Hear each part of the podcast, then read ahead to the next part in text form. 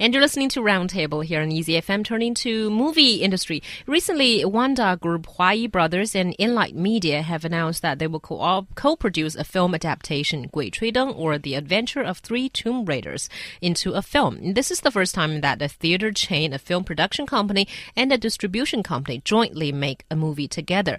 But it's not what the film's fans are most interested about, right? So they're basically just interested in the fact that it's adapted from the most popular tomb raiding novel in China.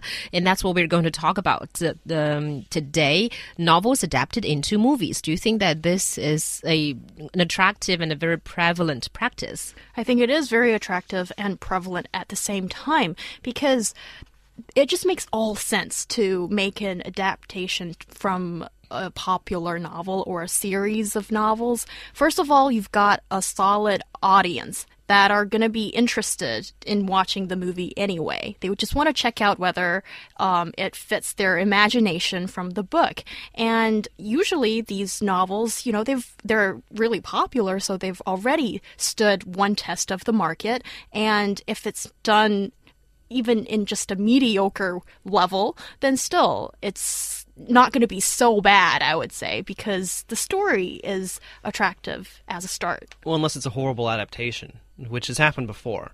Uh, I mean, there there are some um, some classics that were just totally mangled mm. when it came to uh, the movies, and, and in fact, there's I'm, sp- I'm thinking specifically of Dune, uh, which was a classic in science fiction. It's been it's been done twice, and both times just just not very well for whatever reason. Um, but I think yeah, I mean you know it does it does of course it makes perfect financial sense. Uh, you know, I mean, you, as Jo Hyun mentioned, you have a fan base already. You have a story in place. I mean, all you need to do is is ad- literally adapt the the the book into a workable screenplay, and that's it. That's all you. That's all you really have to do, and then the rest of the money is going to go into um, uh, production value and, and things like that. Uh, and so it's an it's it's a very easy bet for production companies, and in this case, um, uh, distribution companies and, and, a theater chain, um, because they, they already know. I mean, the story is already successful. Mm. Uh, they know that it's a good story. Uh, they know that people will definitely show up to see to see what it is, even if they haven't read the book. Uh, more than likely, what, what what you'll find is that more people will go see the movie than they will in fact read the book. Uh, and and you also you'll, you'll get conversions both ways. Right. You'll get conversions saying, "Oh, okay, so this movie is coming out. I haven't read the book. I'm going to read the book before the movie." Or you know, I haven't read the book, but I went to see the movie, and now I'm going to read the book. Yeah. So it is a very smart market decision. But also in reality, we have seen good movies coming out of mediocre novels and mediocre movies coming out of uh, really good novels. So do you think that uh, good movies necessarily uh, come from good novels? You know, what do people need to pay attention to when they do that?